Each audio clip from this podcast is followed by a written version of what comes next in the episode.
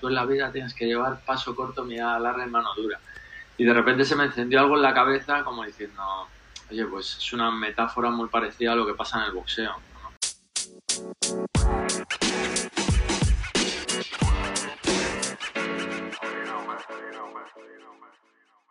Estamos acompañados por el entrenador y promotor deportivo Abraham, competidor profesional, entrenador de boxeo y Muay Thai en el Club Deportivo de José Valenciano, fundador de Arnold Fighters em, y tu marca personal Cherokee. vale, entonces, hemos leído todo esto, pero ¿por qué los deportes de combate? O sea, frente a cualquier otro deporte, ¿por qué los de combate?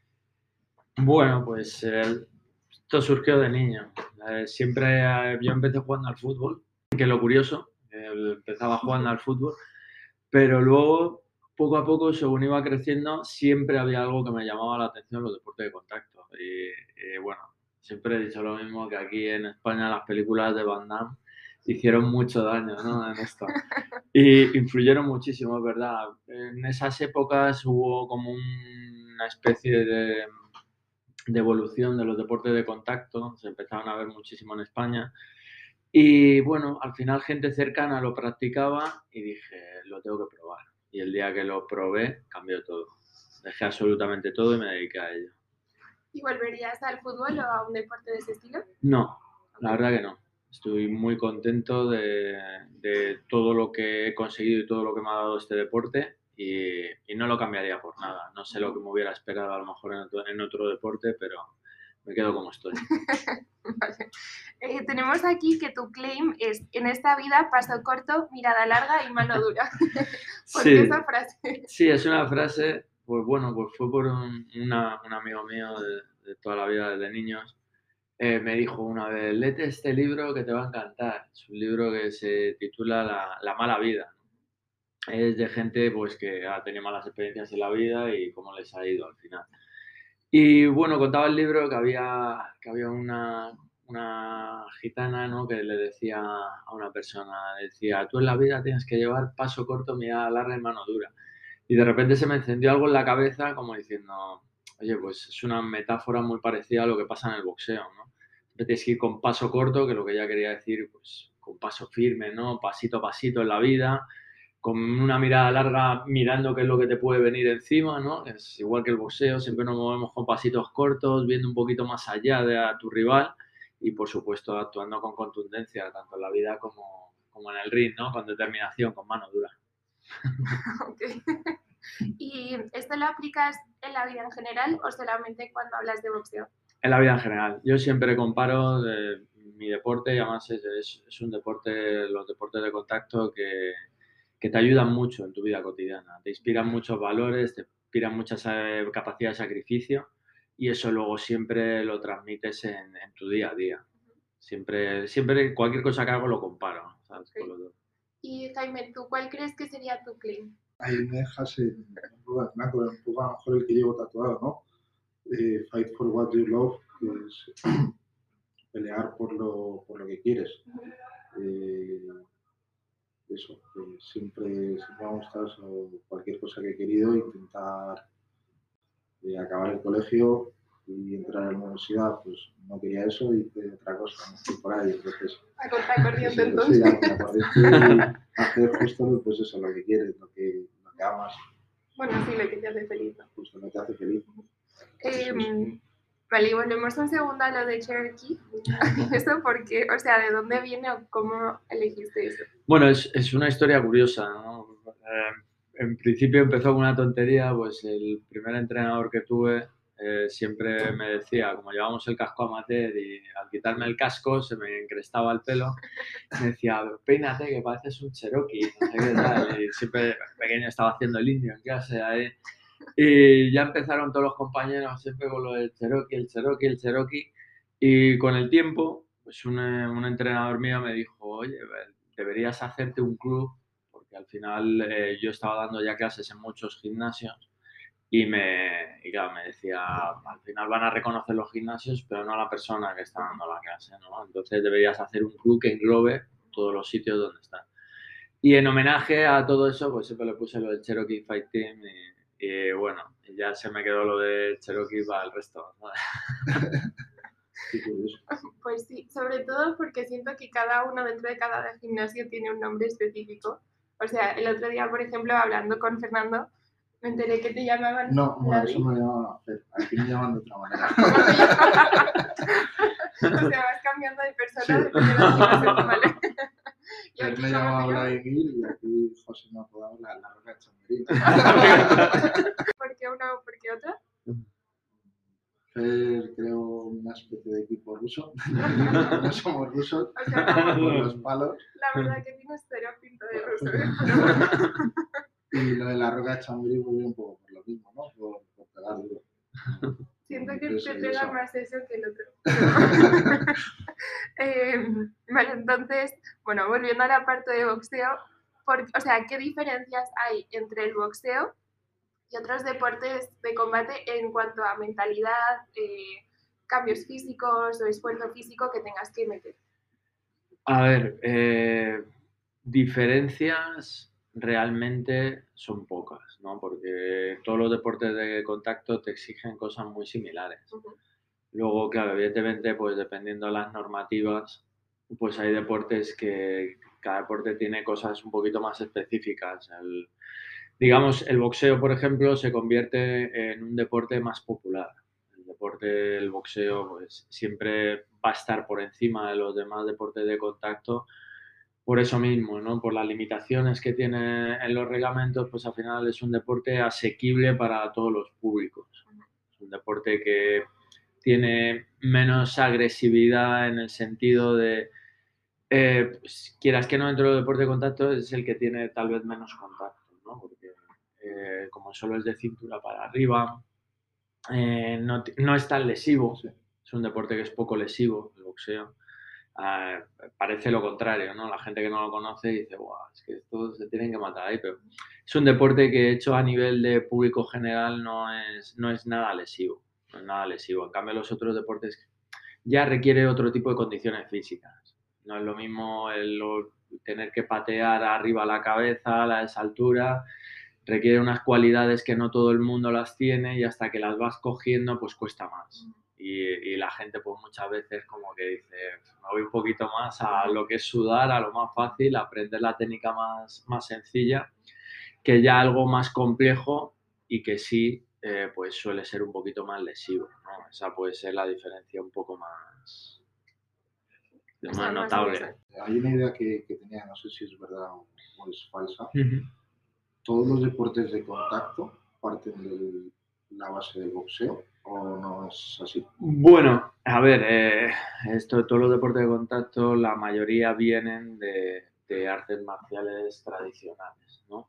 Es cierto que al final un combate, como se ve, porque siempre, por ejemplo, el resultado de las MMA fue ver qué tipo de arte marcial es la mejor, ¿no? Siempre estaba la duda de las películas antiguas, del rollo kumite, ¿no? Que, que cuál es el arte marcial mejor, el kung fu, el karate, el boxeo, el muay thai, lo que sea, ¿no? Y, y entonces por eso surgió las MMA, que al final lo que crearon es un propio deporte, ya es un- una misma arte marcial que engloba un poco todo, ¿no?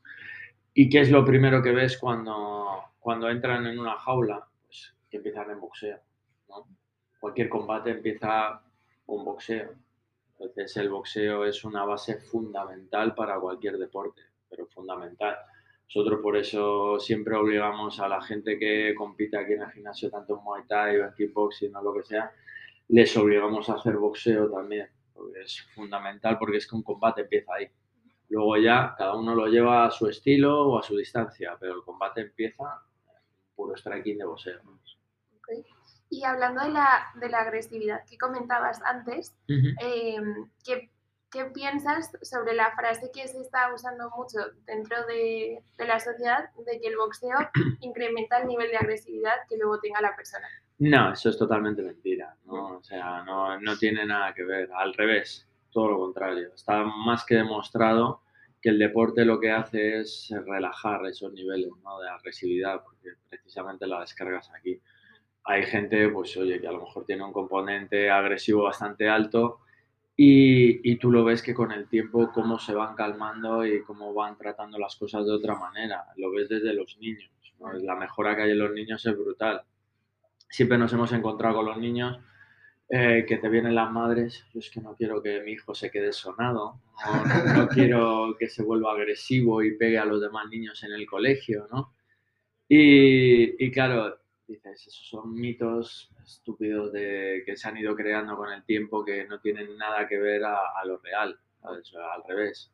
Los niños les crea unos valores buenísimos les relaja, sobre todo los niños que son muy nerviosos y, tienen déficit de atención y cosas de esas, los, los pone al día, pero rápidamente, ¿sabes? Los padres enseguida te dicen, oh, qué cambio, ahora llega a casa, está tranquilo, hasta estudia y tal, ¿sabes? Porque tiene una motivación externa, ¿no? Y, y las, toda la adrenalina la, y todo lo que generas con estos deportes, hace que esos estímulos luego estés en tu vida, ¿sabes? Con un equilibrio que no te lo dan muchos otros deportes, ¿no? Ves mucha más agresividad en un partido de fútbol a veces que en ni siquiera en el ritmo, tienes que ser súper agresivo, o sea, tienes que tener muchas otras... Claro, o sea, y mucha, así es, y es que al final estos deportes eh, la gente no sabe lo que engloba, pero yo siempre digo que además se compara mucho, que que son deportes que es como jugar una partida de ajedrez. O sea, el boxeo y todos los deportes de contactos es un deporte para gente muy inteligente. Porque con la agresividad no llegas a ningún lado. Gente muy agresiva y luego le ves perdiendo combate, ¿sabes? Que con otro que va mucho más pausado y tal. Date cuenta que tú tienes, por compararlo con el ajedrez, las mismas piezas y las mismas armas que el otro. Y tú en décima de segundo tienes que leer lo que te va a hacer él para contestarle tú, que te vuelva a contestar él y encima jugándote lo más preciado que tienes, ¿no? Que es tu salud física, que te puede llevar golpes, que te puede llevar tal. Entonces, esa sensación de estrés ahí arriba y tal, pues lo controlas todo, lo llevas súper calmado, todo tan automatizado, que, que, si no es imposible. Entonces la gente dice, ah, es que es un deporte agresivo. Pero cuando se ponen a hacerlo, dice, algo, algo, qué difícil es esto, ¿sabes? Esto no es un deporte para tontos, ¿sabes?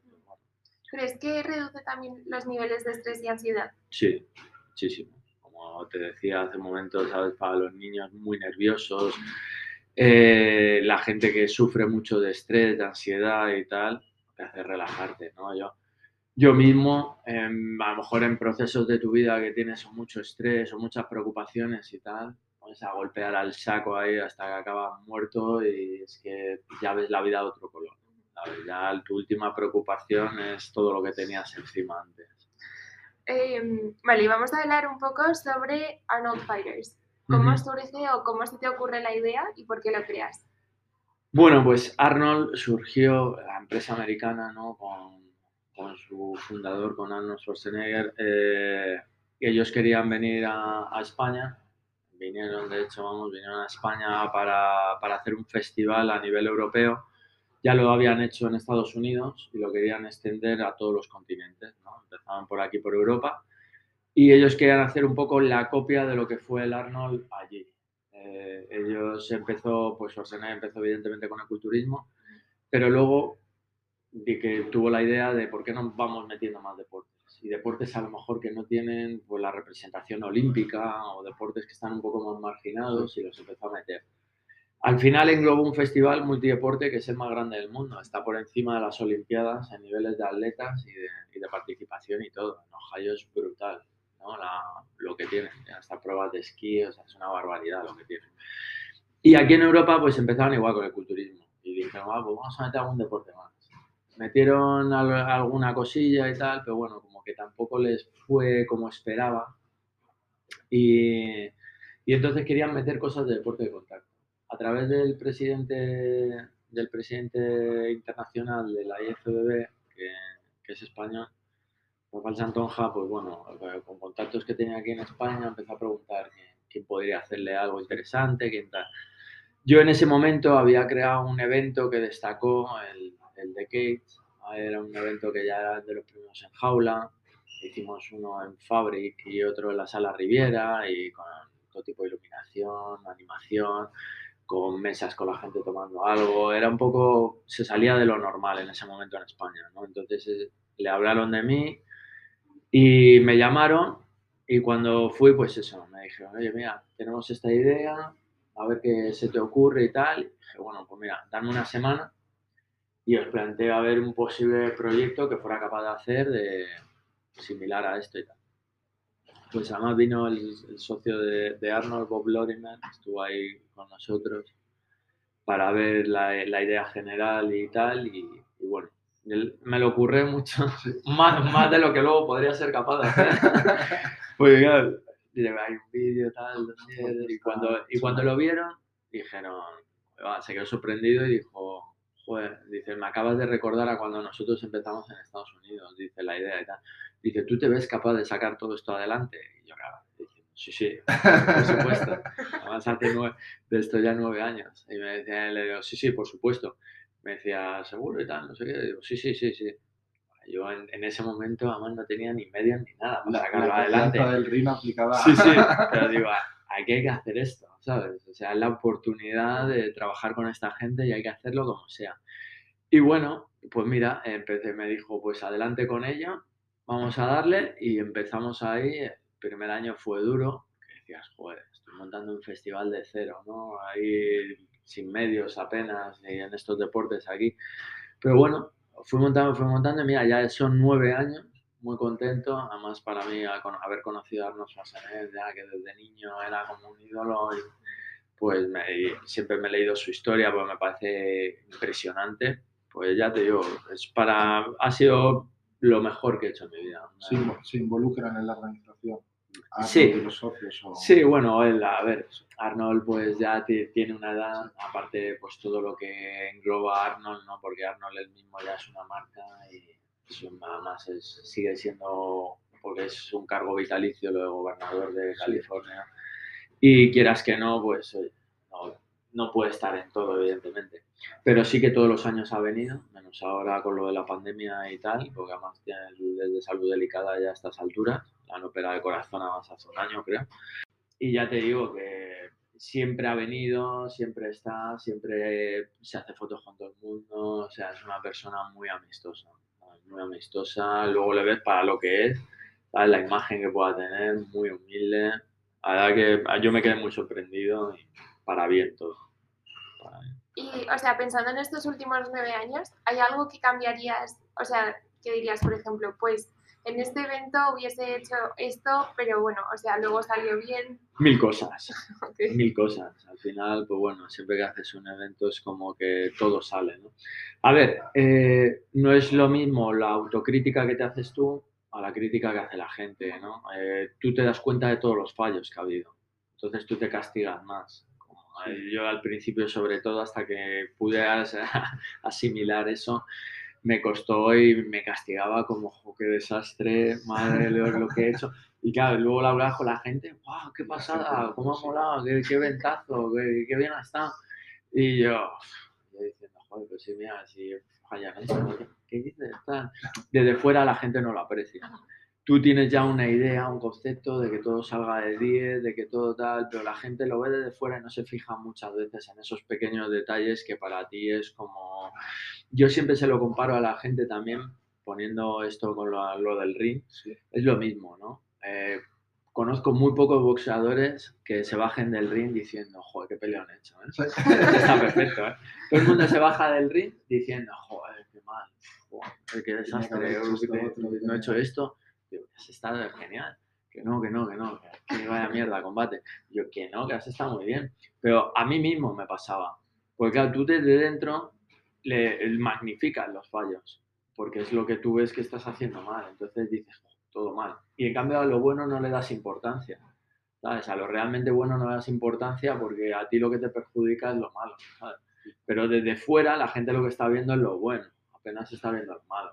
Entonces es que es muy diferente, por eso es tan importante la visión de los entrenadores desde las esquinas, el irle indicando qué tiene que hacer, porque muchas veces estás ahí con el bajón de, joder, me ha llegado un golpe y otro golpe, ya, pero tú has dado 10. Pero claro, los que te duelen son los que te dan, ¿sabes? Y a lo mejor te han dado dos y, bueno, vaya golpe me he llevado. Y... te empiezas a venir abajo por eso, porque tú estás pensando en lo malo, pues un poco parecido te pasa con los eventos. Vas viendo nada más que lo malo, en vez de estar viendo lo bueno, que es lo que la gente está viendo, la iluminación, el no sé qué tal, eso es lo que la gente le está llamando la atención, ¿no? Si el luchador ha salido un minuto más tarde o no, ¿sabes? Pero tú ya crees que oh, sale un minuto más tarde, que sí, sí. Eh, ¿Y dónde ves Arnold Fighters de aquí a cinco años, por ejemplo? Uf, es difícil saberlo. Es difícil saberlo porque, bueno, nos han influenciado mucho, muchas cosas desde fuera es lo malo, ¿no? Que hay factores que no dependen únicamente de ti, de tu trabajo. Pues mira, nos tuvimos que ir de Madrid, pues nos pilló aquí una lucha de gobiernos entre medias y tal, y, tuvimos que irnos a Barcelona.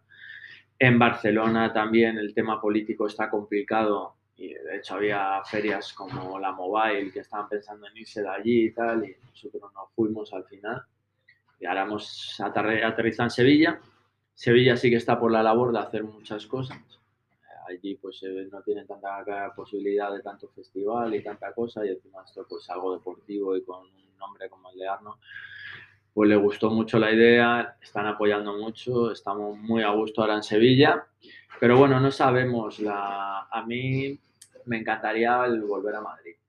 Madrid al final es una ciudad muy céntrica, muy fácil para que la gente venga, muy accesible para todo. Y, aquí fueron nuestros mejores años.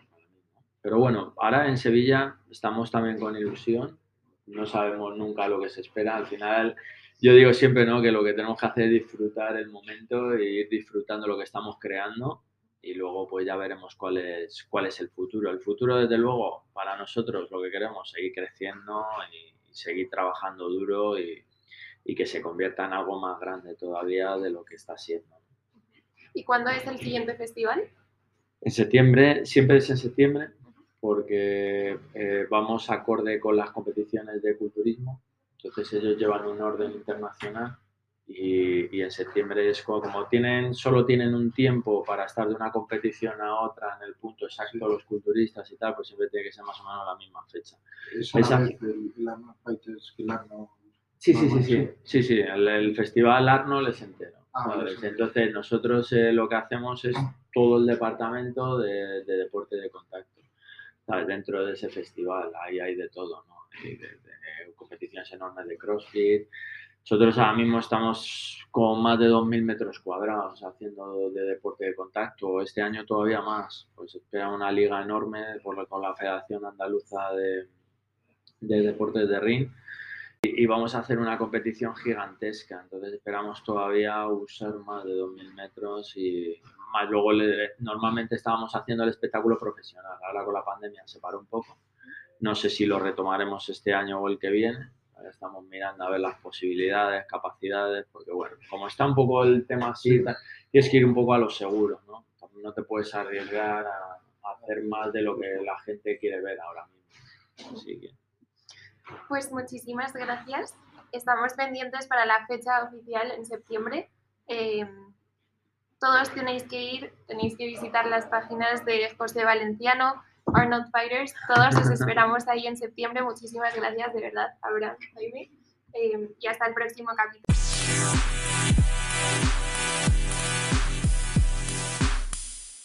Esto ha sido un nuevo capítulo del Pesaje, el podcast de Fight Media.